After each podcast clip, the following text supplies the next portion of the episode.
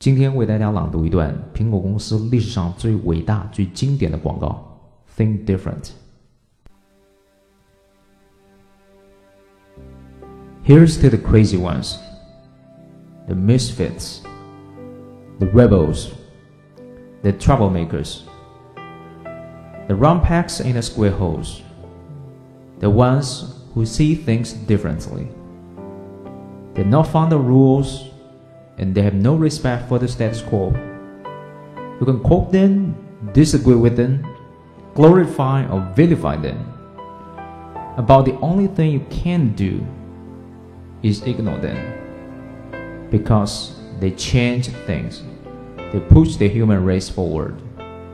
And while some see them as the crazy ones, we see genius. Because the people who are crazy enough to think they can change the world are the ones who do